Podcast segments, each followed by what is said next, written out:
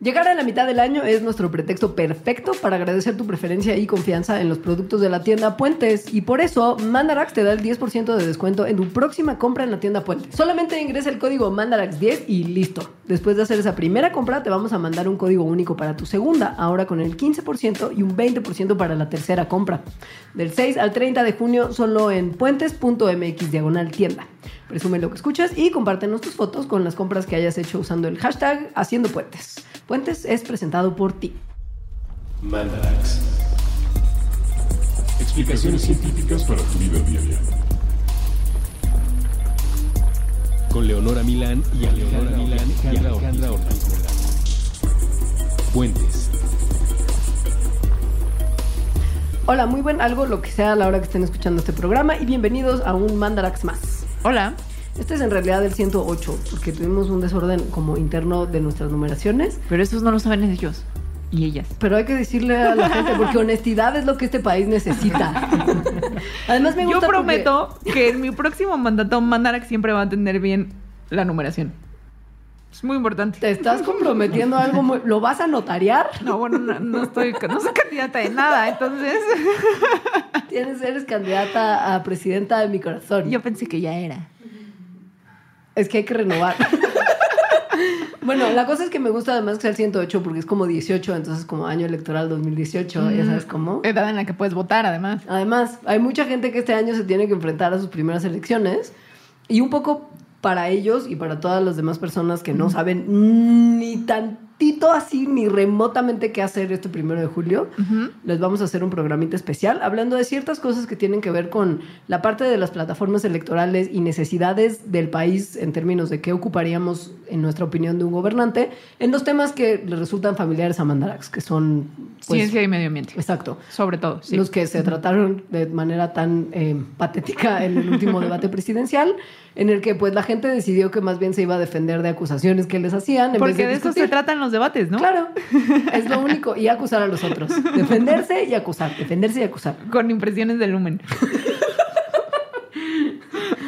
Pero bueno, entonces, nada más como spoiler. Sí. No les vamos a decir por quién votar para nada. Dios, no. ¿No? Para eso Y- tendríamos que probablemente saber nosotras así, de manera como fehaciente, por quién vamos a votar. Y yo no sé si Alita sabe muy bien, pero yo todavía estoy un poco confundida. Yo sí sé. Pero no lo revelaré. No, el voto es secreto. Este, no, y también como otro spoiler, pues como seguramente ustedes ya saben, ningún candidato ha hablado de manera muy extendida ni tampoco tiene como un plan tal cual de los temas que vamos a hablar aquí. Entonces, eso también hace que pues que sea más difícil tomar una decisión respecto si lo que más les interesa es la ciencia y el medio ambiente, pues no ninguno ha, se ha tomado el tiempo de explicar mucho qué va a hacer. Sobre todo en cuestión de ciencia. En términos generales, México es un país que tiene muchas cosas muy increíbles que han estado muy descuidadas en los últimos 800 Sí, mil años. es por eso que la agenda ambiental y científica pues sí tendría que ser muy importante en la presidencia. Exacto, miren, por ejemplo, pensando en cambio climático, es- estamos en- un poco en llamas, porque el 15% del territorio nacional es muy vulnerable al cambio climático y esto abarca un 69% de la población y el 71% de la economía. Y tenemos el problema que va un poco de la mano, pero además hay un montón de otras cosas que, que- que Que juegan un papel importante ahí, que hay poca agua y para el 2030 va a ser todavía menos el agua que tengamos disponible. Y el agua que está disponible, bueno, además de que necesitamos agua, obviously, eh, pues también pone en riesgo la alimentación, porque para cultivar alimentos y todas esas cosas necesitamos agua. Entonces, eso si lo sumamos al cambio climático y a las consecuencias que tiene, por ejemplo, en los eventos meteorológicos como los huracanes, que se van a hacer más extremos, o las sequías o las inundaciones, cosas para las que no estamos suficientemente preparados. Y que son cosas que al final nuestra falta de preparación le cuesta un montón de dinero al Estado, porque pues hay que de gastar un dineral en reparar en vez de hacer buenas campañas de prevención, de... Sí, tendría que haber un plan para todo esto. Lo que les vamos a estar diciendo como en esta primera parte del programa son esas cosas que deberían preocuparnos y que deberían preocupar a quien hace los planes de nación. Exacto. Y a juzgar por lo que pasó el año pasado, usted probablemente haya visto esa foto súper amenazadora de los tres ojos de huracanes juntitos Ah, en el Golfo de México Que era azotando como, el que era Caribe. como Mordor. Sí, era básicamente, bueno, no en el Golfo, pero en el Atlántico, Ajá. que básicamente indicaban que todas las islas, que todas las islas, este, de, que además son muy pobres, de- del área caribeña, iban a ser prontamente devastadas. Y fue así.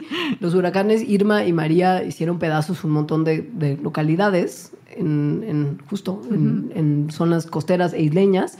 Y si bien fue un año anormal, es un año que empieza a poner la vara de cómo van a estar las temporadas de huracanes de ahí en adelante, justo por cuestiones de cambio climático. Chachón.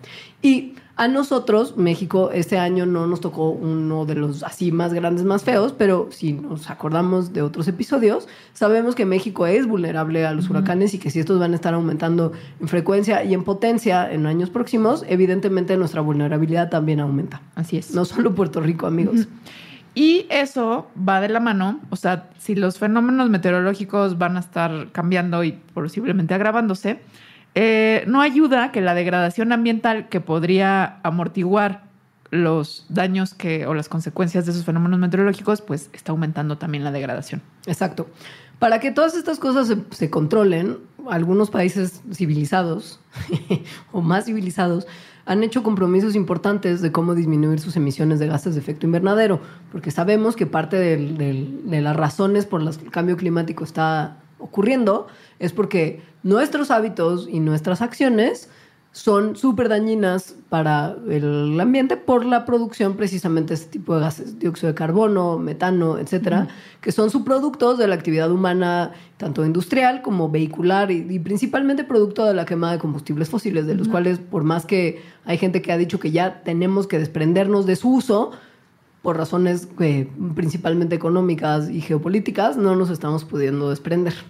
Eh, y, y es, aquí yo quiero decir, Sí. es, o sea, al final la responsabilidad individual, que es como me parece que casi siempre se le pone el énfasis, Ujú. no, a, mí, a mí no me parece que tendría que ser así. O sea, para que los ciudadanos, las personas, podamos tener acciones realmente significativas que contribuyan a disminuir o a no aumentar el calentamiento global, tiene que haber acciones más grandes, tiene que haber acciones gubernamentales y planes que te permitan hacer eso. Si no tienes transporte público y tienes que llegar a tu trabajo de alguna manera a tiempo, pues vas a usar coche, Claro. por ejemplo.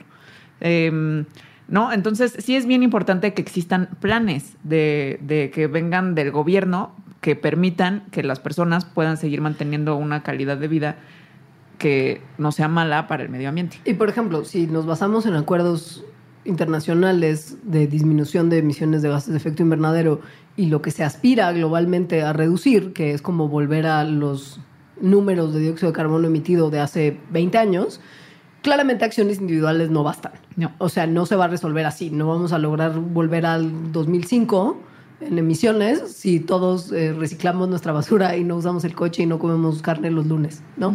Entonces, bueno, el problema es que, pues para esto justo necesitamos que ya desde ahora se empiece a gestar una propuesta. Ya desde ahora. Tendría que haber ya armado desde hace 20 años la propuesta justo de, de disminución de emisiones, pero no es una cosa que pueda México ya darse el lujo de omitir en las plataformas electorales de, de sus candidatos, ni por supuesto en los planes de nación que se tienen para los próximos seis años. Entonces, esto es, como el contexto, una partecita del contexto. Las cosas que tendrían que estarse hablando muchísimo, eh, pues ahorita en las campañas y después con quien sea que quede como presidente, son esto, ¿no? Cuestiones que tienen que ver con la biodiversidad, la pérdida de biodiversidad, cómo estamos cuidando esta biodiversidad, que incluye la biodiversidad de especies cultivadas, que es súper importante y que en México es un país muy, muy especial en cuanto a esto, sobre todo por todas las variedades que tenemos de maíz y por ser el centro de origen de, de esta especie. Eh, cuestiones del agua, como ya mencionamos, y la seguridad hídrica, es decir, que se asegure que todas las personas van a tener acceso a agua. Em, eh, Energías renovables es como, el, Ajá. como uno que, que- que se ha tocado un poquito más. Eh, como que los candidatos creen que resuelven todo el tema de discusión de, as- de asuntos as- ambientales diciendo energía solar para todos. Voy a poner un panel solar en los techos de todas las casas y vamos a tener campos eólicos. Y entonces ya con eso vamos a arreglarlo todo. Entonces, si bien es necesario empezar a sustituir el uso de energías provenientes de combustibles fósiles hacia energías Ajá. renovables, ese es como el tema que igual y se ha tocado Sí. un poquito más. No es uno de los que urge que pongan el ojo y que nada más nadie está volteando a ver. Yo creo que con esto de la biodiversidad, también la soberanía alim- alimentaria, Sí. em, que pues obviamente tiene que ver con eso, y realmente entender la importancia de las cuestiones medioambientales en todo el sistema que es eh, el país, ¿no? O sea, cómo interviene lo ambiental con lo económico, por ejemplo. O sea, imagínense ustedes despertando un día, ¿qué hacen? Comen, ¿no? ¿De dónde vino esa comida? ¿Cuánto está costando esa comida? Después se suben a un coche o al metro o se van en bici o caminando, es decir, el transporte que utilizan, qué, qué implicaciones tiene ese transporte, toman sus dos litros de agua como se les hemos recomendado. ¿De dónde vino esa agua? ¿Qué calidad tiene? ¿No? ¿Cuánta están usando cuando se bañan? Etcétera. Entonces, en realidad, sí, las cosas de medio ambiente es lo que está soportando a todo lo demás. Pues sí, sobre todo en un país donde tenemos tantos recursos naturales que se explotan de manera constante y generalmente un poquito mal por tanta gente que vive en México, ¿no? Es decir, o sea, la biodiversidad y el cuidado ambiental no es una isla, hay un montón de gente y situaciones que dependen de las acciones que tomamos Sí. en relación con el ambiente y de eso depende también un buen desarrollo económico y social de nuestro país. Esto es muy Sí. importante, piensen en que es un modelo como como viejito, pero sigue siendo funcional, piensen que para que un país sea sustentable tiene que formar una especie de triángulo equilátero en cuyos ejes está uno sociedad, uno economía y otro ambiente. Y todos ellos tienen que recibir igual atención y estar eh, igualmente cuidados y un buen desarrollo en todos esos ejes da, en teoría, como resultado un país sustentable.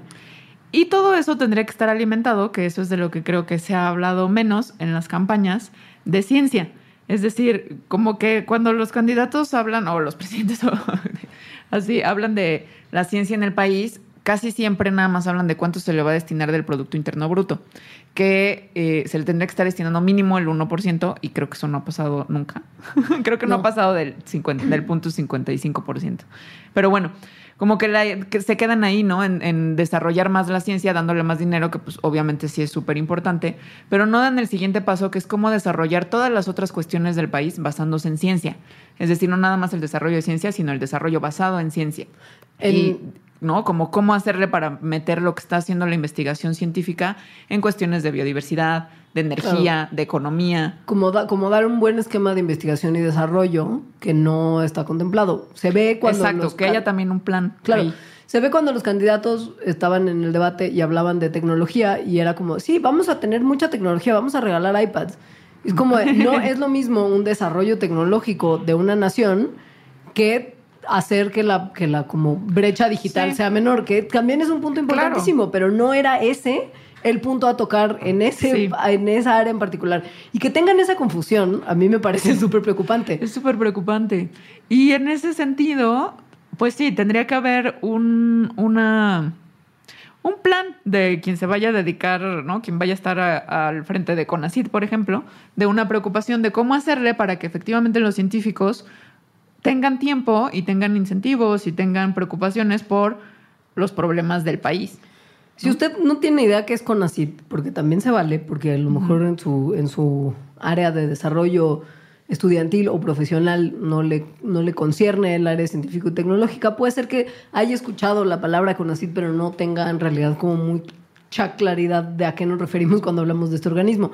CONACIT es el Consejo Nacional de Ciencia y Tecnología y es básicamente el equivalente probablemente a una Secretaría de Ciencia y Lo Tecnología. más cercano que existiría. Exacto.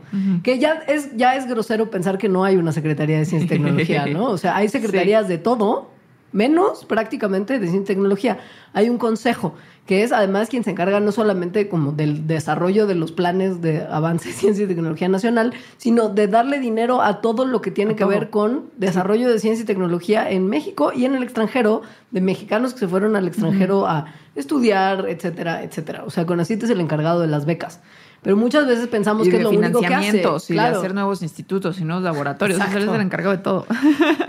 Y, y, pues un poco que haya alguien y, y un plan responsable para que este consejo eh, pueda cumplir bien sus funciones es lo Sí. óptimo. Pero la verdad no es que nada ha sido... más que crezca, sino que esté al servicio de, de la nación, Claro. tal cual, ¿no? No estoy diciendo, con esto no estoy diciendo que todos los científicos tengan que hacer cosas aplicadas a eso, no, pero, pero que los que puedan y quieran tengan las posibilidades de hacerlo. Claro. O sea, que se incentive. El problema es que CONACYT ha sido un- una instancia gubernamental que ha sido un poquito maltratada por recortes de pues- de presupuesto y se ha dejado un poco de lado justo eh, como de, bueno, pues vamos a hacer un recortito por aquí y un recortito por acá.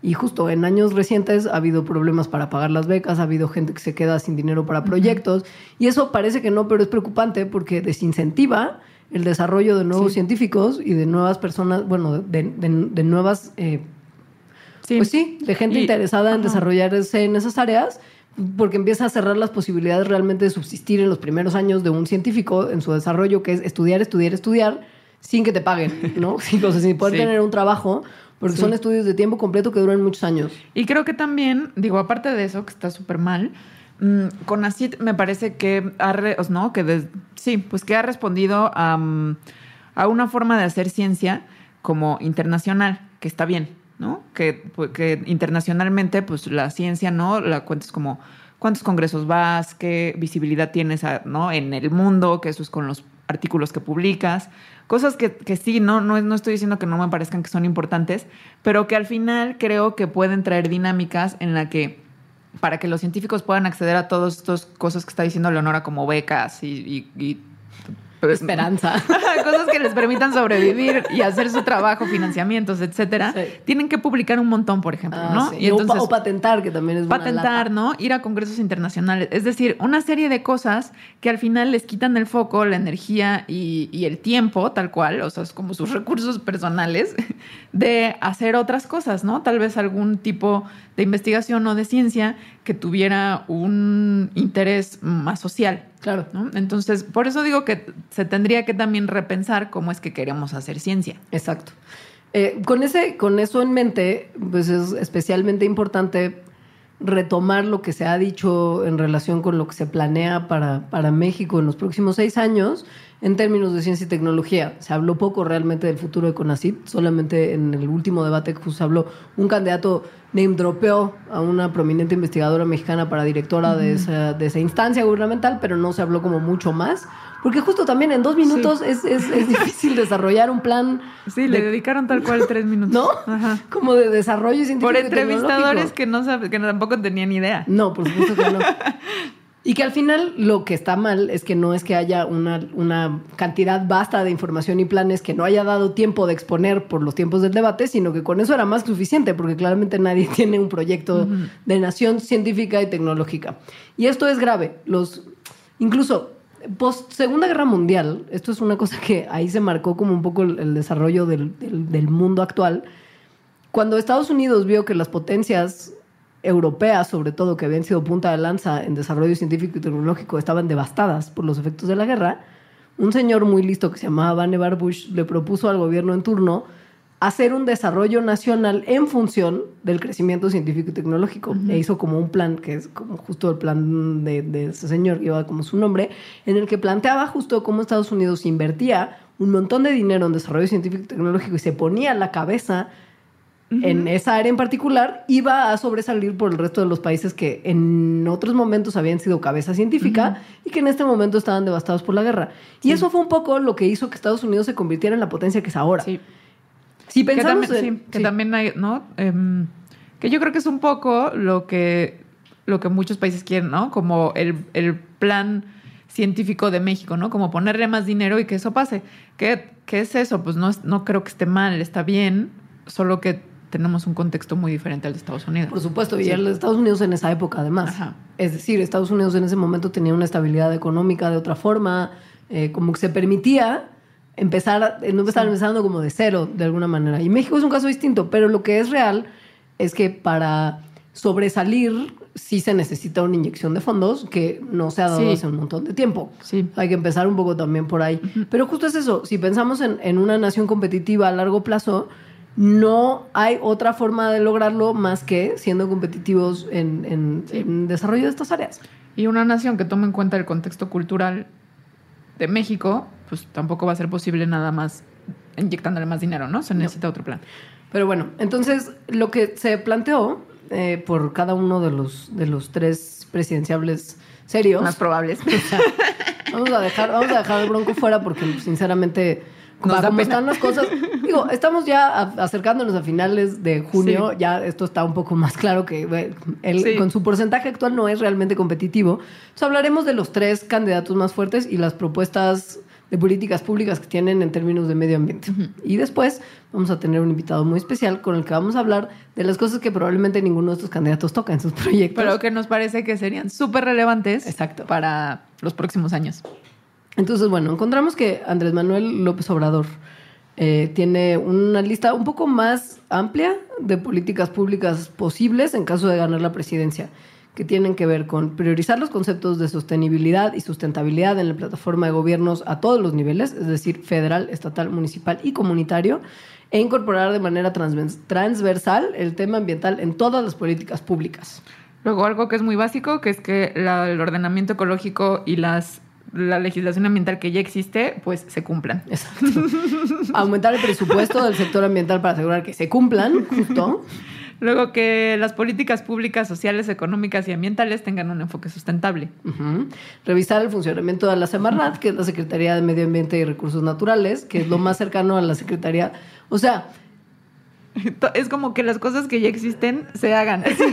y de, y de sus órganos desconcentrados, como de pequeñas instancias de las que dependen ciertas cosas de medio ambiente y recursos, como pesca o Sí. bosques. Como o- con agua, que también es algo que planea hacer, ¿no? Que es la Comisión Nacional de Al Agua, que las políticas públicas que tenga, pues funcionen y sean efectivas. Y revisar la infraestructura, porque ahí no solamente es como nada más de, ah, sí, apuntar en un papel todo lo que se necesita, sino realmente meterse a ver cómo está la infraestructura para permitir que el agua que hay llegue a los lugares a los que tiene que llegar y se protejan los cuerpos de agua que existen para asegurar como autosuficiencia hídrica. Ajá. Y captación de agua, que también es Sí. basiquísimo.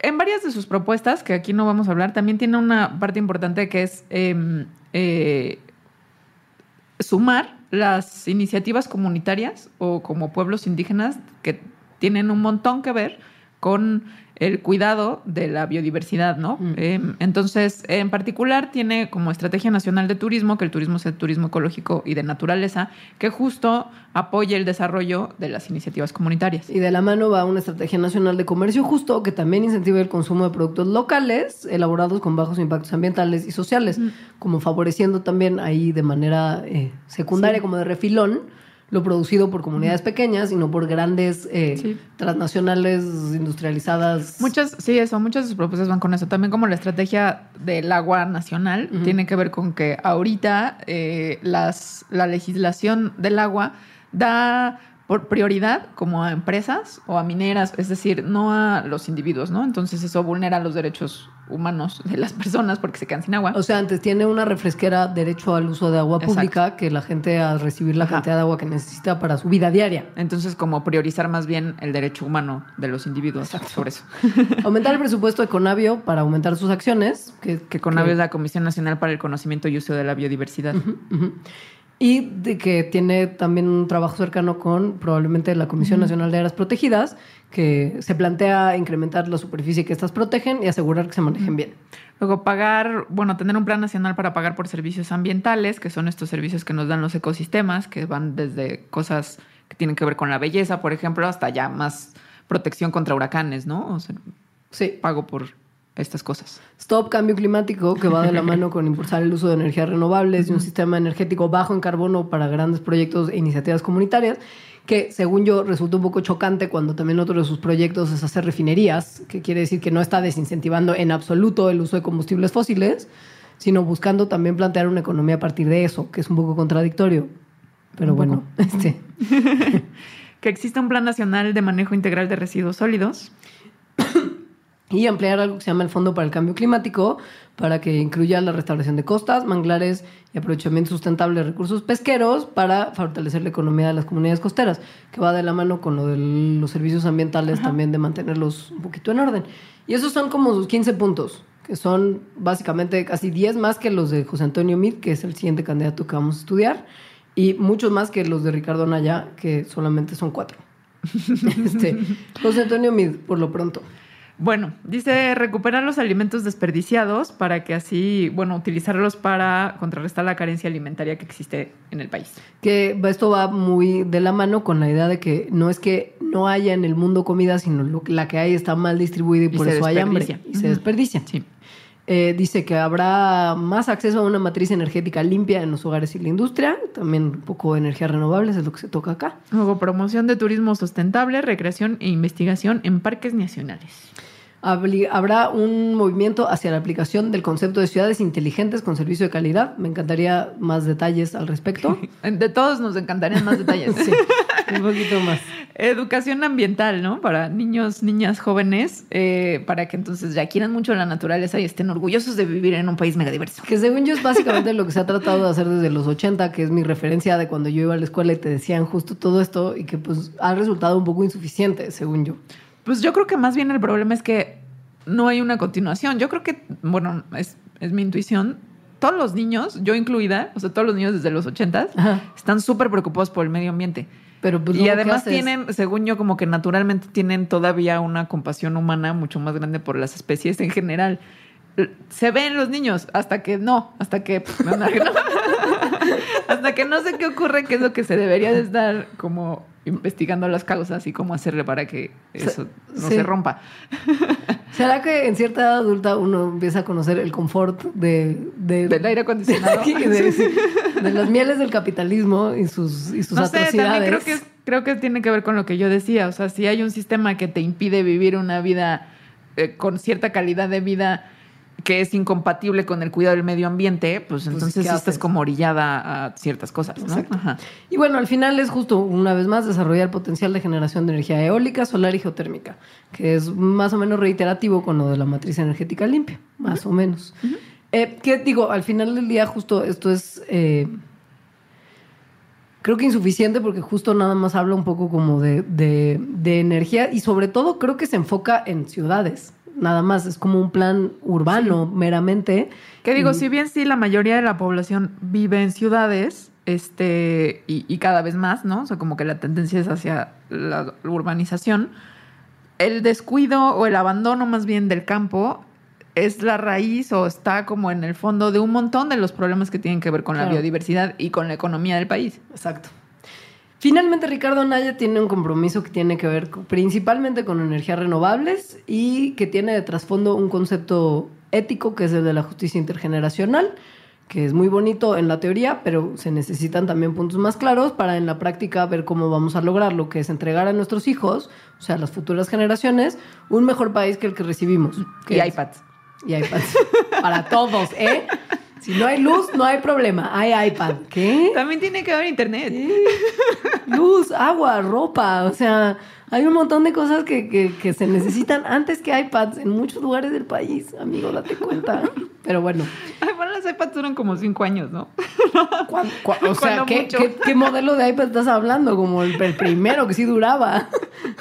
Ahora es como, ay, la actualización ya no sirve. Y es como la primera, ¿no? Bueno, Bueno, también habla sobre impulsar la movilidad eh, de manera no motorizada y eléctrica. Eso está bueno, ninguno de los otros dos candidatos toca el tema de la movilidad en absoluto. Eh, y habla aquí también de, de industria, ¿no? Impulsar el desarrollo de empresas limpias y ambientalmente sostenibles, basadas en el aprovechamiento racional de los recursos, con evaluaciones ambientales estratégicas, límites de contaminación, etcétera. Como, pues sí, industria limpia, que está muy bien, pero también queda un poco corto. Entonces, bueno, hasta aquí vamos a hablar de esas cosas. Sí. Yo, yo sé que estuvo tal vez un poco, no lleno de jajajas como otros programas. Pero pues es que esto no es de jajajas. O sea, Ajá. es de cómo vamos a lograr sobrevivir más allá de 2050 y eso no es chistoso. Bueno, de 2024, pon tú. Sí. Lo que, lo que es ideal sería que para empezar, todas las propuestas de todos los candidatos las tuvieran todos. O sea, que, que, Sí, que claro. todos ellos tuvieran esa plataforma de los 15 puntos de AMLO, más los 6 de MIT, más los 4 de Naya, todos juntos. Y, Como y base. hubiera, y hubiera un plan para implementarlo. Pero hay un montón de otros temas que no se tocan en estos, que serían 25 puntos en total, si sumamos y consideramos que cualquiera de los candidatos que resulte victorioso va a tomar las ideas de los demás y aplicarlas de manera inteligente con un plan. Hay otros puntos que no se están considerando que nosotras creemos que son bien importantes. Y después de un corte vamos a invitar a alguien a que nos platique de ello. Ahorita volvemos.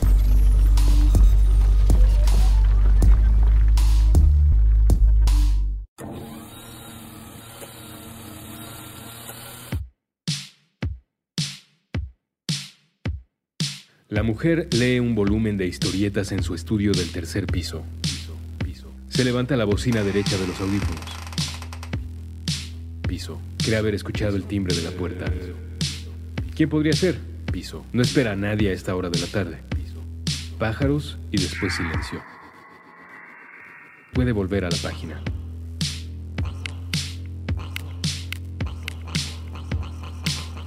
En las viñetas que la mujer tiene frente a los espejuelos, un hombre dedica la jornada a espiar a sus competidores. El negocio de la pintura vinílica no es lo mismo desde el año fiscal previo. Se necesitan medidas radicales.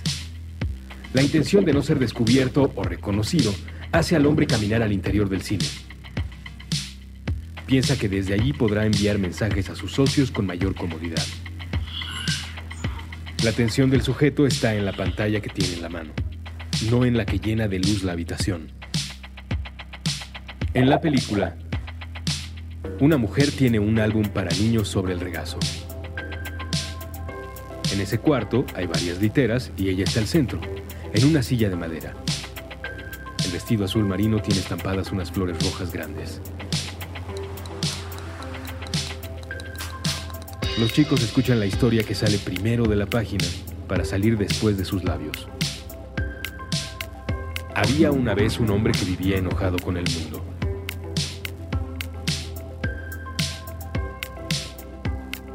O eso pensaba él. Le irritaba la voz de sus amigos, las solicitudes de su familia. Encontraba exasperantes a sus compañeros de trabajo, a los vendedores de tacos, a los motociclistas,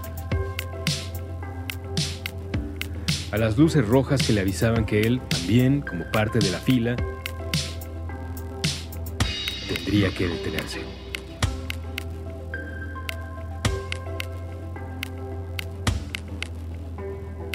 Un día, antes de llegar a su cubículo, encontró una libreta.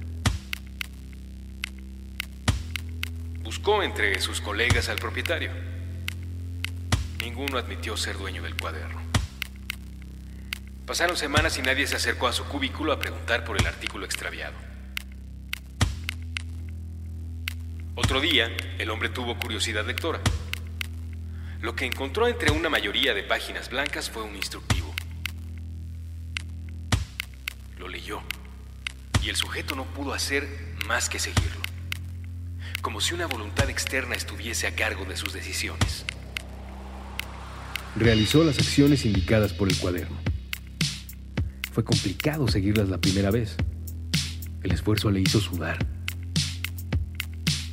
No estaba acostumbrado a hacer lo que esos renglones le indicaban.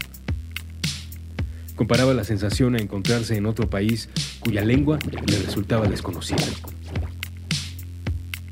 Pero realizar la tarea una vez le permitió llevar a cabo tres repeticiones. Y esas tres se convirtieron en cinco. Y cinco en diez. Diez en hábito. El mandato del cuaderno extraviado señalaba. Durante una hora. Una vez a la semana. Solo una hora. No más. El poseedor de esta libreta deberá escuchar a otro ser humano. Puede ser un amigo cercano, un desconocido o cualquier cosa en medio. El poseedor del cuaderno no interrumpirá a su interlocutor. No tratará de contradecir sus puntos de vista. No buscará imponer al otro su visión del mundo. Por el contrario, dedicará esos minutos a tratar de hacer propia la perspectiva ajena. La repetición le permitió comprender que no era un humano enojado con la vida ni con sus amigos, que la mayoría de sus compañeros de la oficina eran buenos tipos con deseos similares a los suyos. No, no estaba enojado con los demás, sino con él mismo, porque dejaba pasar los días sin hacer las cosas que más le gustaban. Piso, más le gustaba, que más le gustaba. Piso, más gustaba, que más le gustaba, piso, que más le gustaba, piso.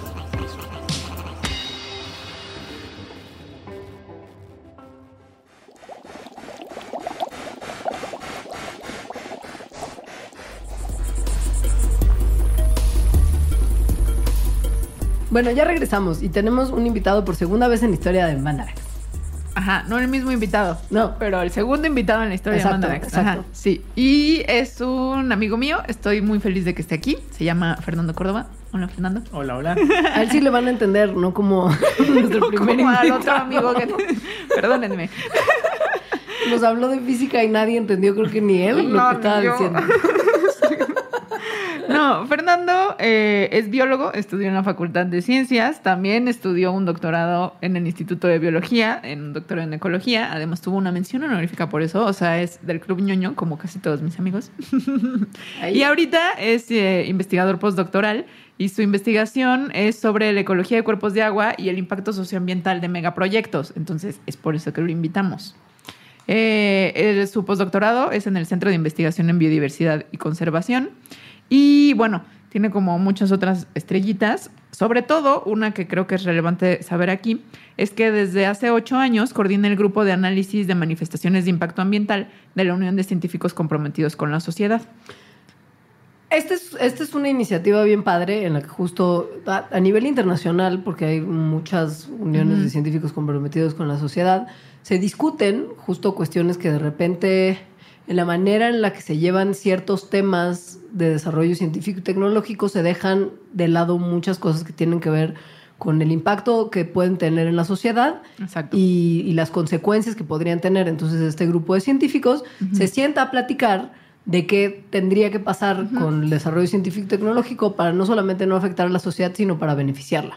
Ajá, que se relaciona un poco con lo que yo decía de cómo hacerle para tener un plan en el que la ciencia no nada más se desarrolle y eso aumente el desarrollo económico, sino cómo hacerle para tener un desarrollo como país que tome en consideración la ciencia. Entonces, yo creo que de las cosas que más me gustan de Laux es que justo critica que la agenda económica en general del país y en particular de la ciencia esté alejada de los intereses sociales. Lo que decía Leonora de que se incentivan mucho las patentes, que se hagan microempresas, que se publique un montón, que se vaya a congresos internacionales, ta, ta, ta, ta, ta, ta, pero se incentiva poco que eh, la ciencia impulse cosas que le hagan bien a la sociedad. Hola, Fer. Hola, ¿cómo están? Muy felices de tenerte aquí. Sí, Ojalá que, ojalá que la introducción que, que dimos haya, haya sido suficiente y, y se te haya presentado de manera adecuada. Sí, perfecto. Más bien me preocupa que nos vamos a amanecer aquí hablando de todo esto. no, Este- no lo vamos a permitir. No, no porque, porque no porque no nos alcanza el tiempo. Exacto. vaya. Vamos a estar como los debates, tres minutos para hablar Sí, del agua. te vamos a Ah, cortar el no. Cuéntanos, ¿cómo ves la, o sea, para, como para empezar así a grandes rasgos, ¿cómo ves la, la agenda ambiental de los candidatos? Yo la veo eh, muy superficial, ¿no? O sea, digo, al final lo de menos es decir que quieres hacer algo, ¿no? Claro. Y a la mera hora, eh, yo sí soy súper escéptico a todo lo que se promete en estas épocas eh, de campaña, ¿no? Porque justamente cuando uno está metido en ver cómo se ejecutan, cómo está el engranaje institucional permitiendo cosas, dices, ¿y cómo vamos a frenar eso, no? Exacto. Eh, sobre todo porque justamente el ambiente está en la cola, ¿no? Entonces, de todas las inercias de desarrollo que se nos ocurren, eh, al final no, el ambiente no tiene la suficiente fuerza para detenerlo, ¿no? Entonces, al final eh, es lo que termina siendo mucho más eh, violentado, ¿no? Y Mm. muy relacionado con le- el ambiente, pues están justamente las comunidades locales. Que están estrechamente vinculadas y que son las que están viendo el, pues el embate completo de este proyecto muy claramente equivocado de desarrollo. Ok. De estas cosas que eres escéptico que acabas de decir, ¿cuáles son las que te parecen como más importantes que tendrían que, que estarse desarrollando, que estar viendo nosotros cómo le van a hacer? Yo creo que cambio climático. O sea, yo creo que el cambio climático es ahorita el, el- el síntoma de lo mal que hemos manejado el ambiente. O sea, la, la relación que hemos mantenido con el, eh, con el ambiente ha sido tan mala eh, y la consecuencia natural de eso es el cambio climático. ¿no? Ok. Eh, y entonces yo creo que ahí se resumen muchísimas de las cosas que estamos haciendo mal y manejar el cambio climático está ahorita ya muy por fuera de nuestras manos, ¿no? O sea, como que yo siento que en, en- en términos generales eh, creamos un monstruo que ya no podemos detener, ¿me explico? Ok. Mm. Este, Pero ¿y si ya no lo podemos detener? Ese mejor el- ya no hacemos nada. no, ese es el gran punto. que ante un cambio inevitable, lo que hay que hacer es cómo nos preparamos para un futuro incierto. Ok. Y cómo nos preparamos para un futuro incierto está justamente en las cosas que ustedes decían, soberanía alimentaria, captación de agua, eh, manejo de coberturas boscosas, ¿no? Entonces, eh, lo que necesitamos son salvavidas. O sea, sabemos que esto trae una inercia muy fuerte. El cambio climático, por más que hoy dejáramos de emitir eh, un gramo de CO2 todas las personas de este planeta, el cambio climático va a seguir, ¿no? Porque la, la dinámica no es lineal, es un sistema, es un sistema complejo. Entonces, no es que yo deje de generar CO2 y entonces el cambio climático se reduce poquito. Entonces, aunque hoy paráramos las emisiones, el, el cambio climático nos terminaría eh, envolviendo en su dinámica. Entonces, ante un cambio así, lo que necesitamos son salvavidas. Y esos salvavidas son los que hemos estado dejando perder históricamente. Entonces, para mí es eh, completamente triste eh, y preocupante ver cómo seguimos regalando salvavidas, ¿no? vayan, ahí van, ¿no? Este, privaticemos el agua, es eso. O sea, eh, demos este, muchas concesiones a mineras, claro, ahí se van nuestros salvavidas, ¿no? Los que nos podrían salvar justamente para 2048, para ese futuro que se avecina, es esas salvavidas. Y esos son los que no estamos sabiendo defender. Entonces, eh, para mí sí, eh, todas las propuestas, ahora que dijeron, no digo, no todas, todas en el fondo podrían ser buenas, pero pero al final sí se quedan muy rasgando la superficie de una situación mucho más crítica eh, que me preocupa que no estamos sabiendo entenderla o verla eh, de la magnitud de la que es. Ok. Es una cosa. Es una cosa bien interesante lo que mencionaba Alita como de refilón, que es de si no hay solución y como que ya lo vemos todos perdido, entonces ¿para qué esforzarse?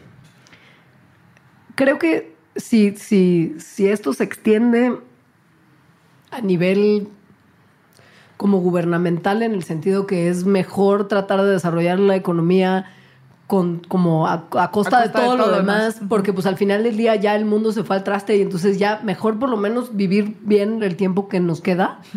es, es, sumamente peligroso porque es una cosa que si la, si la piensas como un tecnócrata, por ejemplo, hace sentido o sea, no, no, es una, no es una idea que resulte a los oídos de muchos mala. Descabellada. Es como más vale que en mis seis años yo entregue un país con números altos y un crecimiento económico alto y que la gente se sienta bien y que si en eso deshacemos todo lo que nos queda de recursos naturales, pues así sea.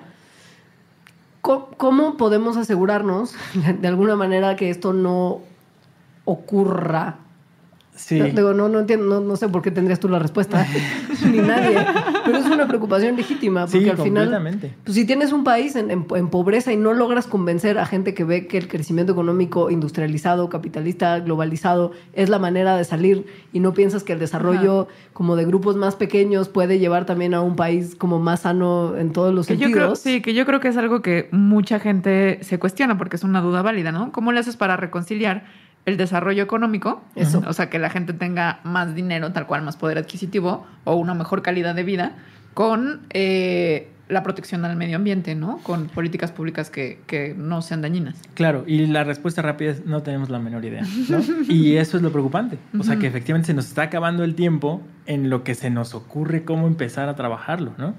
Este, mucha, por ejemplo, muchas de las luchas locales son muy violentas y son cosas que nadie quiere. O sea, nadie quiere eh, frenar un megaproyecto que trae muchísima devastación de por medio, ¿no? Porque hay asesinatos, hay, violaciones a derechos humanos, hay cosas muy, muy, muy tristes en este, en este mundo. Y quienes están llevando esa lucha y esa reconciliación son esas luchas. Mm. ¿Me explico? O sea, ellos son los que están en el frente de batalla, deteniendo el, em, eh, em, el, embate completo de este modelo económico y al final se están jugando el pellejo ahí, ¿no? Pero dices, no, no sabemos, pero podríamos saber. Podríamos, sí, o sea, podríamos esforzarnos en, buscar eso, ¿no? Pero el punto es, pónganle un freno también al modelo de allá. Claro. Porque si no le estás poniendo un freno, entonces lo que vas a hacer es confrontaciones directas cada que alguien quiera defender un árbol, ¿no?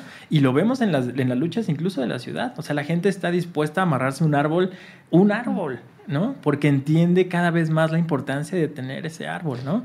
Eh, pero si ese árbol ya trae una autorización de, pues se taló y alguien ya eh, dio el permiso y una compensación monetaria, pues entonces va a llegar esa tala, ¿no? Entonces no hay forma de, eh, de, frenarlo más que amarrarse un árbol y a ver cómo nos va, ¿no? Y esa es una situación en la que nadie de nosotros quiere estar involucrada, ¿no? una, de las, una de las áreas en las que creo que esto se ve más claramente es en el, en el área alimentaria, en particular Digo, igual no sé si es de las que se ve más claramente, pero una en la que se ve claramente cómo hay un montón de gente que está protestando la, la forma en la que se están haciendo las cosas, es la de la incorporación de manera sistemática y poco recomendable de cultivos genéticamente modificados, sobre todo de ciertos cultivos genéticamente modificados en territorio mexicano.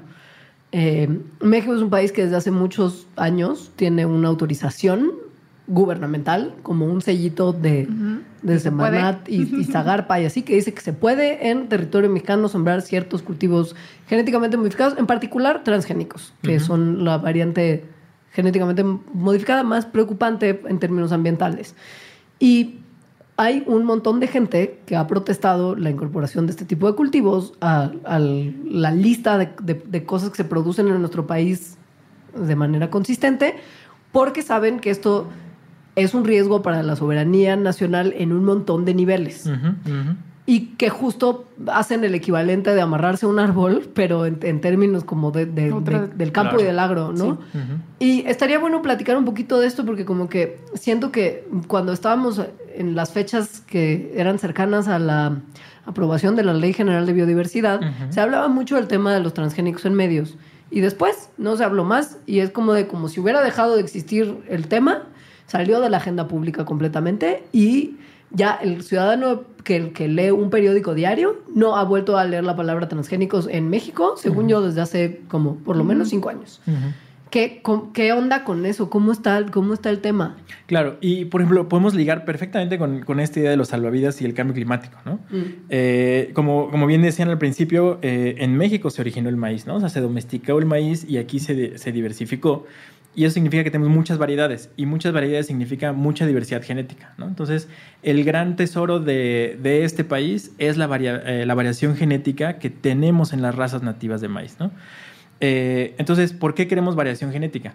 Porque si entonces las condiciones cambian ambientalmente del país, tenemos un reservorio de dónde hacer mezclas que vayan a ser suficientemente buenas como para generar cultivos, eh, eh, digamos, eh, que puedan rendir en condiciones que ahora no sabemos cuáles son. Es decir, la diversidad genética son como los legos de la evolución, ¿no? Necesitas muchos diferentes para poder hacer formas distintas. Claro. Que Por- si no los tienes, de repente te puede llegar una condición climática, una condición ambiental que no tienes los legos para hacer una variedad que- Exactamente. que, pudiera adaptarse. Y ahorita no sabemos qué vamos a necesitar construir. Entonces necesitamos conservar la mayor cantidad de piezas de Lego que tenemos, ¿no? Entonces para nosotros el maíz es eso y lo tenemos, ¿no? Eh, y entonces en, en una condición de cambio climático necesitamos la mayor cantidad de piezas de Lego posibles. Eh, y el maíz transgénico, el gran problema es que si entra a una, eh, al país y se empieza a sembrar de manera masiva, lo que va a tener es flujo de genes. ¿no? Es decir, es inevitable evitar que, el- que los, los genes transgénicos del maíz fluyan hacia las variedades nativas. ¿no? Digamos que por decirlo de una forma muy simple, pongan ustedes que las variedades que no son transgénicas se contagian de ciertos elementos de los transgenes porque los genes Vuelan. vuelan, se mueven. En polen. Ajá. Exacto. Sí. Eso es como una, es una manera muy burda de decirlo, Sí. pero eso es lo que pasa. Es exactamente. Y lo que pasa a, a mediano o largo plazo es que se empiezan a homogenizar esas piezas de Lego. Ujú. Entonces, en lugar de tener 20 mil piezas, empiezas a tener las mismas 10, las mismas Como 10. puros las cubitos, 10. ¿no? Exactamente. Y esa es una, una situación súper, súper riesgosa.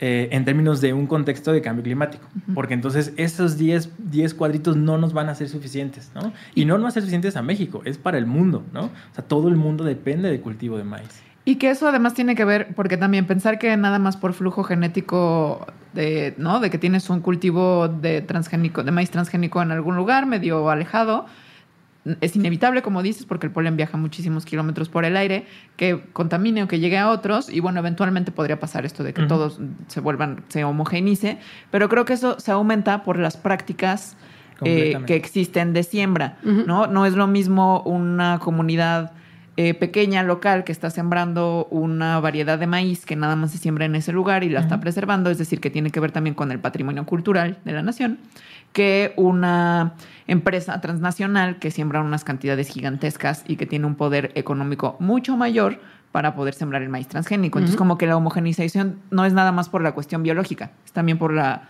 dinámica económica que existe. Claro, y entonces pensemos, o sea, podemos eh, ligarlo otra vez, o sea, pensemos que nuestras salvavidas son esas comunidades locales generando, manteniendo la diversidad de esas pequeñas parcelitas, ¿no? De esos pequeños lugares. Y lo que estamos permitiendo es que vengan eh, empresas transnacionales con otros intereses a llevarse esos salvavidas, ¿no? Es decir, eh, estamos casi casi dándoles la puerta así de vengan, llévense todo lo que nosotros eh, vamos a necesitar en un futuro y, y lo estamos permitiendo, ¿no? Y para sí. mí eso es donde ya digo, mm, no va a estar sencillo, ¿no? Que además es que si dejamos de lado, por ejemplo, el tema transgénico y nada más pensamos en esa, en esa manera de producción de alimentos, Ujú.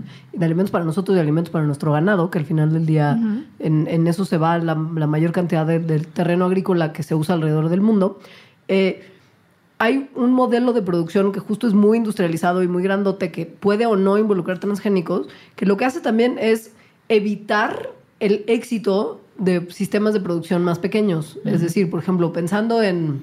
el- el- un ejemplo claro es Estados Unidos y sus granjas de pollos, ¿no? O sea, llegan como... Hay compañías gigantes como Tyson, por ejemplo, que es una marca de pollos súper grande, que tienen centros de operaciones donde se pueden procesar un montón de pollos.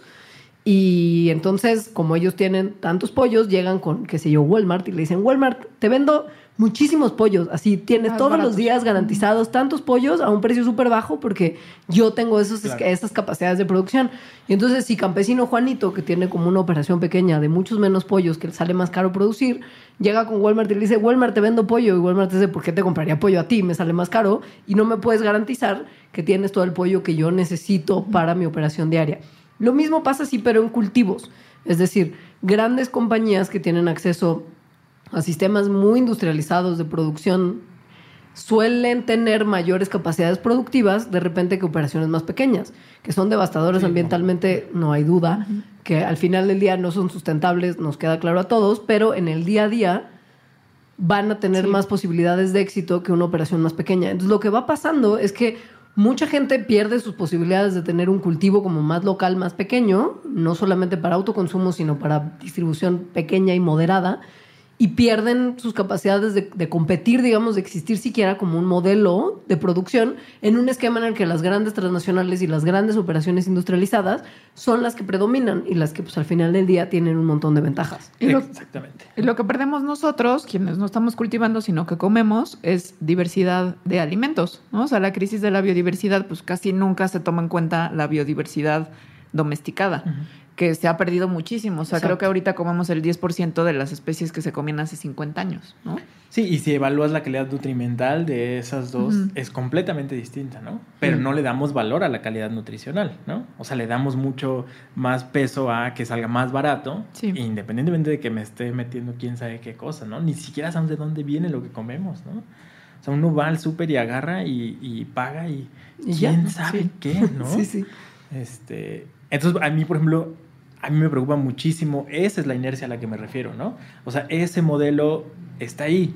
O sea, no es que de pronto eh, con una propuesta al aire se vaya a resolver, es cómo le vamos a hacer, porque esos son intereses y efectivamente vamos a tener que, que saber empalmar eh, lo económico con lo ambiental y lo social, lo cual no es tarea fácil para nada, sobre todo porque lo vamos perdiendo por mucho tiempo, ¿no? Mm. Pero entonces, en ese sentido, lo que tendríamos mm, nosotras personas y personas que nos están escuchando, la mayoría que nos escuchan, que no tenemos así, o sea, que lo que podemos hacer nada más es ver qué están haciendo eh, los gobernantes y los legisladores, etcétera, y, asegurar de alguna forma que lo estén haciendo bien, es tener eso consciente, ¿no? Que existiera un plan para que cualquiera que sea su agenda ambiental tuviera en cuenta esas tres cosas que estás diciendo. Claro. Eh, y a mí una cosa que yo creo que es eh, fundamental que empecemos a trabajar es en que en general empecemos a, ver las cosas de manera mucho más sistémica y menos lineal, ¿no? Es decir, si nosotros pensamos las cosas de manera sistémica y vemos, bueno, pero ¿cuál es y en qué modelo y si compite o no? Empezamos a tener ese tipo de, eh, de conciencia de cuestionarnos las cosas y de verlos de manera crítica. Entonces ya no es tan fácil que nos puedan como... eh, como engañar, digamos, ¿no? O sea, como decir, bueno, este... Como vender es- algo así nomás. Exacto, ¿no? Porque entonces muchas veces, por ejemplo, ahora lo vemos con, con- con la industria eh, eh, de los productos orgánicos, ¿no? O sea, una cosa es que sea orgánico, pero eso no significa que sea sustentable, ¿no? Es decir, si uno rastrea la cantidad de emisiones que genera traer queso de Suiza a la Ciudad de México, pues es bestial, ¿no? Y nosotros nos estamos yendo con la finta de, bueno, pues como es orgánico, entonces ya estoy haciendo algo bueno por el ambiente, ¿no? Y no es cierto, ¿no? Eh, y eso sí requiere una postura muy crítica, eh, digamos, de base en, en- en- la sociedad y en todos nosotros que estamos viviendo día a día en, en un modelo de este estilo. Pero, por ejemplo, para tomar decisiones como consumidor, si se encuentra, pon tú, un eh, con- consorcio distribuidor de verduras orgánicas producidas localmente, eso sería algo que nosotros como consumidores deberíamos de buscar privilegiar por sobre Exactamente. comprar en justo un súper grandote cosas que, que, que son más baratas tal vez, pero pues al final del día no sabemos bien de dónde vienen. Sí, completamente. Eh, yo creo que el, el- el- el detalle es buscar exactamente ese- esa distribución equitativa, ¿no? Claro. O sea, buscar esos, esos grandes o, o esas propuestas, aunque sean pequeñas, pero que sí te garanticen que efectivamente detrás de eso hay un modelo sano de desarrollo sostenible, entonces está chido, ¿no? Sí. Eh, el problema es que no es fácil porque se requiere mucho pensamiento crítico antes de tomar una decisión. Y mucha información que de repente no se tiene. Cuando ves como un puesto de verduras no sabes de dónde vienen también. Y nada. muchas veces la gente que las vende tampoco tiene esa claridad, porque igual las compró en la central de abastos y de ahí, pues bueno, el, el paso antes, Sí, ¿no? pues no lo conoce casi nadie, Claro. ¿no? Eso también luego es difícil. Y están, pero, o sea, y, y ven, por ejemplo, eh, digo, poniendo otro ejemplo eh, rápido ahora, o sea, ven el, el- los Oxxos, ¿no? O sea, los Oxxos acabaron con todas las tienditas chiquitas de las colonias, ¿no? Y esas colonias, pues era la gente, era el vecino, era la, la familia, ¿no? O sea, como al final las, la- los tenderos de las, de las tienditas eran los que sabían los chismes de toda la colonia porque eran el gran punto de reunión y que todo el mundo iba a platicar con él, ¿no? Todo eso se está perdiendo y llega una gran empresa, se pone y todos seguimos yendo a comprar, ¿no? Porque a veces no tienes otra y ahí está, ¿no? Entonces, eh, yo veo que estamos como en esa dinámica o en esa inercia y a mí se me hace muy eh, complicado la, eh, salir de ahí, porque un poco retomando una cosa que decías, Ale, es la, la, pues la decisión individual es importante, ¿no? Mm. Pero no es suficiente. ¿no? Claro. Es decir, hay que ver a la escala del problema. La escala del problema es una escala mundial, ¿no? Y entonces una decisión individual está bien para nuestra vida y para nuestro entorno, pero no necesariamente a una escala eh, a la que deberíamos estar atacando el problema. Claro. Oye, y en estos salvavidas que decías, el del agua, que me parece así importantísimo y súper grave, ¿no? Cuando veo así datos de la contaminación de los cuerpos de agua en el país, lloro, ¿no? Em, ¿Qué crees tú que tendrían que ser como las cosas que se tendrían que estar pensando o haciendo? Ok. Tal vez puedes contarnos después de un pequeño corte. Exacto. Sí. Ahora volvemos.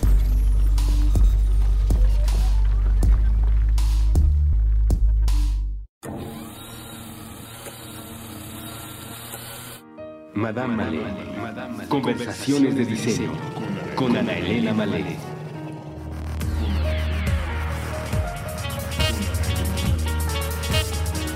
Puentes.m.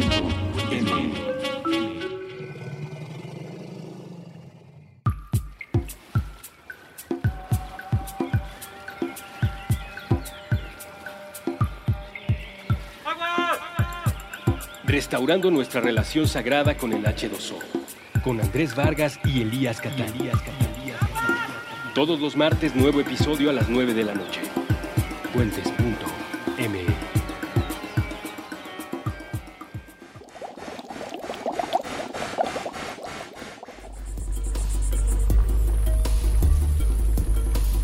Estamos de vuelta en este Mandarax con invitado. Eh, Fer nos está platicando de, de- de cómo hemos sistemáticamente tomado malas decisiones a nivel país y cómo ahora empiezan a hacer, empieza a ser menester tomar las, las contrarias, tomar buenas decisiones. Otras, ajá. Y justo antes del corte se planteó como el tema de, de- de la crisis que está viviendo México en términos del agua um, desde hace unos cuantos añitos y que pues al final ahora estamos empezando a enterarnos también un poquito más. Y Eh, que si no hacemos algo, no tenemos como ese salvavidas para, para sobrevivir la Exacto. crisis medioambiental, ¿no? Ajá. Exactamente. Eh, y lo podemos ver, por ejemplo, eh, con Ciudad del Cabo, ¿no? Que era la Sí. primer ciudad moderna en quedarse sin agua, ¿no? Y que de hecho se salvaron casi, casi una semana antes de que cerraran eh, completamente las llaves, ¿no? Este, entonces, estamos viendo que efectivamente la crisis del agua de las que se nos advirtió desde los 80s o 90s en los comerciales, pues era Sí real, pasa. ¿no? Pero pasaba en una, en una escala de tiempo tan, tan lenta que no lo veíamos, ¿no? O sea, como que al ser humano nos cuesta trabajo entender lo que pasa de manera lenta. Lo que pasa rápido lo entendemos y reaccionamos. Pero si hay algo lento, paulatino, que va, no lo vemos y no actuamos, ¿no? Eh, y, el, y, y el caso de Sudáfrica es clarísimo, ¿no? Es, existe y es real y estuvieron a punto de quedarse completamente sin agua. Cuando nosotros estudiamos el caso de Ciudad del Cabo, Era el caso de la Ciudad de México. Exactamente era el mismo Literal. problema, igualitito, ¿no? Eh, mala planeación, eh, prioridad al, al desarrollo urbano sobre las áreas de vegetación, ¿no? O sea, había como muchas coincidencias, había mucha corrupción en los planes de desarrollo urbano, había como una eh, presión inmobiliaria muy fuerte, que es exactamente lo que hemos visto en estos últimos años en la ciudad.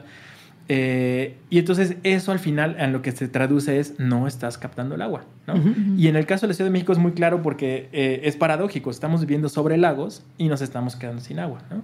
Entonces eh, la explicación de eso es básicamente no estamos infiltrando el agua, entonces estamos extrayendo más de lo que permitimos que se infiltra, es decir, sacamos el doble de lo que, de lo que entra a, a- a los mantos eh, y eso hace que paulatinamente nos vayamos quedando sin agua y que vayamos desecando los mantos. Imagínense que el manto es como una esponja con agua. Entonces, lo que soporta el peso de la ciudad es el agua, no es la esponja. Si tú secas la esponja, lo que va a pasar es que la ciudad se empieza a hundir. Y es lo que ha pasado en la Ciudad Y de México. trae no solo el problema del agua. Entonces, ¿no? Y entonces, si tú tienes una ciudad cada vez más abajo y la lluvia sigue siendo la misma porque la- la- el agua va a seguir lloviendo aquí, pues cada vez tienes más problemas de inundación, Inundaciones. Que es lo que vemos año. O sea, aquí llueve 10 minutos y ya colapsó la ciudad porque la ciudad se está hundiendo, porque no o sea, estamos se hace como una alberquita. Exactamente. Y cada vez es más profunda la Sí. alberquita. Entonces cada vez vamos a estar sufriendo más por el agua. Entonces, ¿qué hacemos? Pues saquemos el agua, ¿no? Hagamos grandes obras de infraestructura para sacar el agua para que no nos inundemos, ¿ok? La sacamos. ¿Y dónde la infiltramos? Pues no la estamos infiltrando. Entonces, esa agua que está llegando, que naturalmente viene, la estamos sacando, ¿no? Y entonces, bueno, pues no tenemos agua, ¿de dónde la sacamos?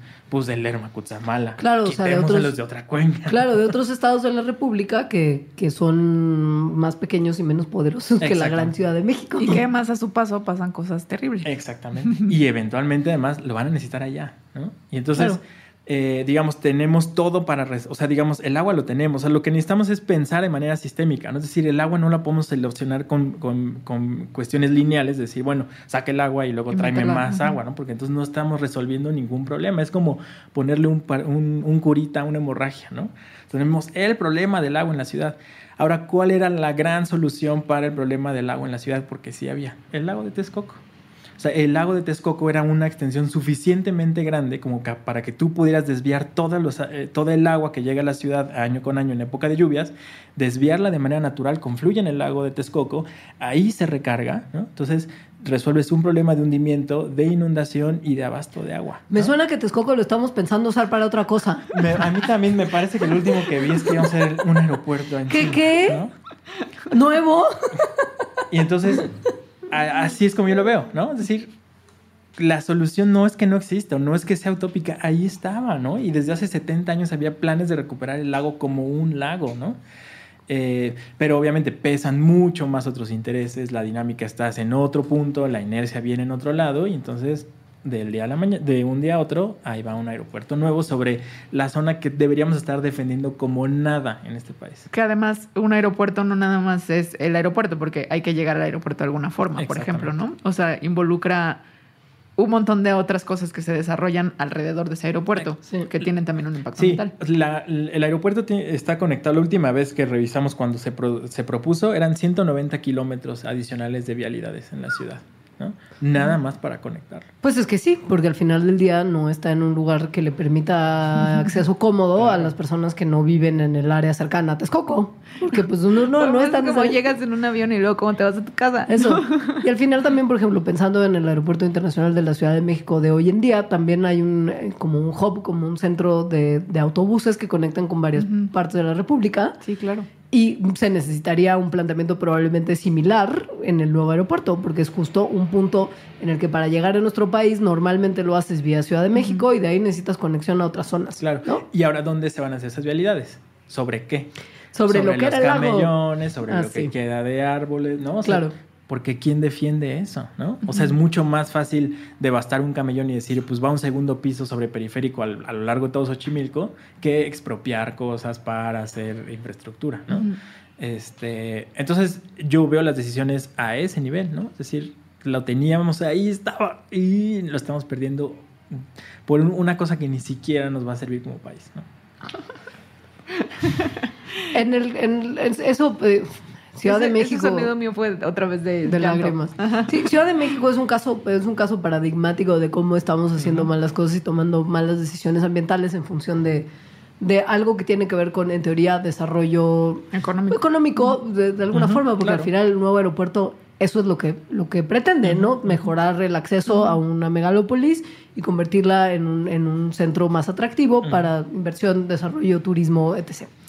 En otros lugares de la República tenemos el problema justo de que el agua que hay se destina para cosas que no son el uso de las personas que ahí viven, sino justo para cosas más... eh, También de desarrollo económico, ¿no? Exacto. Que tendrían que ver con eso. lo que lo que mencionabas de las minas, de grandes compañías que necesitan un montón de agua para sus funciones, literal, o sea, producir una latita de refresco que usted se toma implica un montón de litros de agua, muchos más de los que realmente contiene la lata, y actividades, por ejemplo, mineras, que México es un país que tiene minas de muchas cosas, Fracking. necesitan muchísima agua. Y sí, Claro. la extracción de gas natural del, del subsuelo, que se conoce como fracking, que es lo que menciona Ale, requiere muchos litros de agua aplicados a muchísima presión, por lo mismo más agua todavía, para romper piedras y que de ahí salga gas. O sea, es una cosa que además tiene consecuencias ambientales que son preocupantes y que en muchos lugares del mundo es una, es una eh, modalidad de extracción de recursos que no está permitida Claro. por justo los riesgos y la cantidad de, de agua que implica. Pero en México Sí. es como si no hubiera ninguna advertencia y como si no hubiera ningún, ninguna muestra de que esta es una mala actividad. Y en el norte del país se hace fracking y se va a empezar a hacer cada vez más. Sí, y al final México es un paraíso, ¿no? O sea, es un paraíso en términos bioculturales y de recursos. Tenemos todo, o sea, tenemos los salvavidas que necesitamos. Ahí están, ¿no? Pero efectivamente ese paraíso pues está a la vista de otros países, ¿no? Y no solo es un paraíso de recursos, sino es un paraíso en la forma en la que se autorizan estas cosas. ¿O Porque no? efectivamente... Pero eso es un paraíso para los otros países. Exactamente, ¿no? Eh, y entonces volvemos a mantener este, esta dinámica extractivista de vengan, pásenle, llévenselo, lo vamos a necesitar y ya, ¿no? Porque al final ese modelo económico tampoco es que, que la generación de energía al final sea una necesidad de una comunidad que ahí vive o, o del país como tal, ¿no? Sino al final ahora con la reforma energética, pues más bien responde a un interés económico. Claro. ¿no? Es decir, la empresa puede sacar eh, energía y te la vende y entonces ella reduce sus costos energéticos, ¿no? Y ese es un problema que también se extiende eh, a un montón de otras actividades que justo tienen consecuencias ambientales fuertes. No son necesariamente compañías mexicanas las que se encargan de, de estos modos de cultivo que hablábamos antes del corte. No son compañías mexicanas las que requieren esta cantidad de agua para actividades industriales. Y lo que pasa es que México es muy permisivo en Exacto. justo las cosas que, que otorga y las licencias que, que brinda a compañías internacionales para producción económica y con impuestos bajitos. Sí, Y eso es un problema porque nos quitan de alguna manera soberanía, Claro. retribuyen empleo, sí, pero no hay nada de eso que se quede fuera del empleo de, de- de personas como de a pie, digamos. Claro. No son ganancias que se quedan en el país, sino que se van. Se usan nuestros recursos y el dinero se va hacia otro lado. Exactamente. Y esto es un problema por justo una cuestión de pérdida de soberanía y no uso de los recursos mexicanos para el bien de México, sino para el bien de alguien más que se está enriqueciendo a costa de los mexicanos. Claro. Y ahí, por ejemplo, hay una máxima que es básicamente que los, los impactos eh, se socializan, pero las ganancias se privatizan. ¿no? Claro. Entonces, véanlo, por ejemplo, en el, el- el modelo es lo mismo, o sea, el, el turismo. O sea, el turismo es eso, ¿no? O sea, es un turismo masivo en las playas de Cancún que deja muchísima devastación en algo que era nuestro, ¿no? Y que la ganancia al final sí te lo venden como, bueno, es mucho empleo, ¿no? Pero es empleo de camaristas, de botones, ¿no? Y, y- y la gran cantidad de la riqueza que se genera económica en esos grandes proyectos, pues se fuga del país, ¿no? Y el Y, impacto. se- y el impacto se queda, Claro. ¿no? Este, entonces, bueno, como que por ahí va, ¿no? Y, y, por ejemplo, justo con esta parte de generación de energía, regresando al, al modelo minero, no solo es la mina, los proyectos eh, eólicos es lo mismo. O sea, el proyecto eólico no son empresas mexicanas, no son empresas que estén respetando los usos y costumbres de las comunidades, sino son empresas eh, muchas veces de otros países que vienen a imponer exactamente el mismo modelo extractivista, solo que ahora, como tiene una energía verde, ¿no?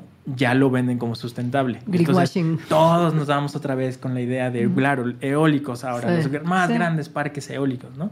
Y cuando uno ve a detalle cómo se ejecutan esos proyectos, dices, ¿por qué estamos haciendo esto? ¿no? Que eso tiene que ver con lo que decías, que puede haber muchas propuestas que, que así nada más dichas suenan bien, o sea que en principio están bien, pero el cómo se van a ejecutar o cuál es el plan de acción es en lo que nos tendríamos que estar fijando. Exactamente. Que es lo que nos está tocando a profundidad. Exacto.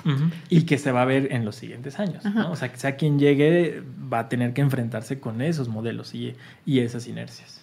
Y para una persona así que, que no está investigando esto como tú, por ejemplo, o que igual no está tan clavada en esos temas, ¿cuál, cuál sería la forma en que pudiera acercarse a esto? ¿no? O sea, en que pudiera justamente tener con, con algunas herramientas, pero no mu- muchísimas, un pensamiento crítico a las aproximaciones de cómo se ejecutarán las propuestas.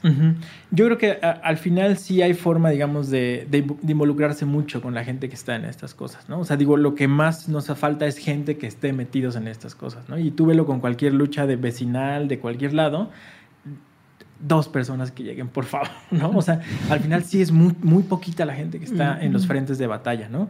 Y esa gente es muy agradecida de lo que tú puedas aportarle, ¿no? Y no significa que necesitas un científico que se dedique a estas cosas, ni mucho menos. O sea, si yo soy un buen diseñador y te puedo hacer un flyer, cuando me pidas te hago un flyer. Y a mí me cuesta tres minutos de mi vida hacerlo, ¿no? Pero alguien que no sabe usar una computadora puede tardarle dos meses hacer un flyer y va a quedar horrible y entonces no. Claro. Entonces Sí, yo sí, creo sí. que es más que, o sea, es más, es básicamente yo creo como, como poner el, el- el talento propio al servicio de la, de, de- de la sociedad, ¿no? ¿Y cómo nos acercamos? Porque pues una cosa es como sí ir a ofrecer nuestro, nuestra labor y nuestros servicios, pero como que a dónde y con quién. Ah. ¿Y, cómo, y cómo saber a cuál, ¿no? Creo que también existe como mucha suspicacia, que, Claro. está, que está bien. Sospechosismo como tal. Sí, sospechosismo ya no me parece tan bien, pero sí como escepticismo, ¿no? Porque de repente lo que decíamos, pues si quieres un crecimiento económico, ¿no? De repente dices, órale, esta comunidad está súper mal y les van a dar trabajos, pero luego dices, Claro. ¿qué tipo de trabajos? ¿A costa de qué? Ta, ta, ta, ¿Cuál es el impacto ambiental? Claro. ¿Cómo le pueden hacer para, para tener herramientas de decisión sobre Sí. esas cosas? Mm, Yo creo que, el- que tenemos esta, también esta cosa de que mientras no pase en mi terreno, no me importa, ¿no? O sea, si pasa en el vecino de al lado, pues es su rollo, ¿no? Entonces yo creo que si nos abrimos un poco y pensamos qué problemas estamos viviendo, imagínate, a nivel de colonia, o sea, a nivel de colonia están la- justamente la organización de, de vecinos, ¿no? O sea, seguramente hay algo donde puedes eh, eh, involucrarte, ¿no? Este, y no es mucho trabajo. O sea, es cuestión de querer ir y una tarde ir a la reunión y ver si te gusta, ahí te quedas y si no, buscas otro, ¿no? Este, pero si no, no hay una lista que puedas decir, Sí. bueno, en este voy y en este no. Pero ¿no? el primero es más bien como asumirte parte de un sistema y saber que en casi cualquier sistema, que es lo que estás diciendo, debe haber una problemática Sí, socioambiental. Ujú, completamente. Que nada más tienes que darte cuenta. Sí, sí, yo creo que es abrir los ojos y ver y decir, ok. ¿No? Este, entonces, bueno, pues por ahí va. Ok. Pues, pues creo que con eso ya podemos dar por terminado este Mandarax. Es importante hacerse escuchar. Desafortunadamente el país en el que vivimos no tiene una forma de, retro- de retroalimentación tan clara del ciudadano con sus gobernantes. Como por ejemplo en países como Estados Unidos hay manera de contactar a tu representante local, decirle a favor de qué quisieras que luchara y en, en algunos casos se toma en cuenta la opinión de los ciudadanos, porque hashtag un poquito más democrático. Eh, en México no hay, no hay tanto este, este canal de comunicación abierto. Entonces toca a la ciudadanía cubrir un poco de la responsabilidad que en otros países se le daría directamente al gobierno y justo involucrarse a título personal, como se habló en esta última parte del programa. Entonces sepan que no depende nada más de por quién se vote el primero de julio, sino que de ahí en adelante ser buenos ciudadanos implica que no termina nuestra chamba yendo a votar, sino que tenemos que involucrarnos de la manera en la que podamos en los problemas que aquejan nuestro país para tratar de solucionarlos entre todos. Y ser críticos en cómo están eh, proponiendo que sean las soluciones a partir del gobierno. ¿no? Exacto. Ajá. Oye, Fer, ¿y Sí. dónde tienes redes sociales? ¿Dónde pueden leerte o escucharte o lo que sea? Eh, yo creo que la forma más fácil creo que es Twitter. Eh, entonces, arroba Fer Córdoba Tapia, Córdoba con V. Este, ahí estoy y si me buscan por ahí ya darán con todo lo demás que hago. Si nos preguntan a nosotras en nuestras redes sociales si, si por alguna razón se les olvida, con mucho gusto también le pasamos Claro. los datos de Fer. Y Fernando tiene varios artículos muy buenos y muy claros sobre muchas de estas cuestiones que parten del trabajo que hace, que es de impacto ambiental, del aeropuerto, por ejemplo, de la soberanía alimentaria, en fin, de un montón de temas que, que si les interesan, pues ahí están. Compártanos sus comentarios en las cuentas oficiales de Mandarax, que son arroba Mandarax en Twitter y facebook.com diagonal Mandarax lo explica todo. O en las nuestras personales, que la mía es arroba alita-emo. Y la mía es arroba leos. Y nada, eh, vaya a votar. Eso creo que Sí. creo que sí es importante, independientemente de, de- de lo gris y, y- y tépido que es lo que acabamos de. Bueno, lo que mencionamos en la primera parte de este programa de las propuestas de cada uno de los candidatos. Pero es importante formar parte del proceso. Sí, y yo me quedo mucho con varias, con algo que estuvo recalcando Fernando durante el programa, que es ver las cosas de forma sistémica. Es decir, una solución nada más de sacar y meter agua, pues es una solución lineal que no está tomando en cuenta la serie de condiciones muy complejas de ese problema. Entonces, como que piénsenlo así, cualquier propuesta, no nada más la medioambiental. Sí, y yo me quedaré también con una cosa que quisiera enfatizar, que tiene que ver con un tema que para mí es muy cercano. Trabajé mucho este tema en mi tesis de doctorado, que es siempre pregúntense de dónde viene lo que están consumiendo, que creo que es algo que no hacemos y deberíamos de hacer mucho más, no solamente en términos del producto vegetal, frutal de su preferencia, sino también piensen de dónde viene ese bistecito, esa milanesita, O esa ropa con hilo reciclado. Exacto. De dónde vino el hilo reciclado. ¿Qué significa, ¿Qué significa tomarse una botellita de agua en vez de como llevar un termito? Ese tipo de cosas Sí. que son cuestiones que, que giran alrededor de nuestras actividades diarias que normalmente no pensamos. Es momento de empezar a pensarlas y tomar decisiones Sí, como al y de cuestionar todos estos términos, ¿no? Lo orgánico, lo reciclado, lo Claro. sustentable, en realidad, si sí, son así o qué, qué implican. Y si tienen dudas, pregúntenos. No sabemos muchísimo de mu- todas las cosas que tal vez pueden como estar en su cabeza ahorita en forma de dudas, pero pues igual y los podemos orientar con ciertas cuestiones. Sobre todo no sabemos de las elecciones. Ni del futuro de nuestro país.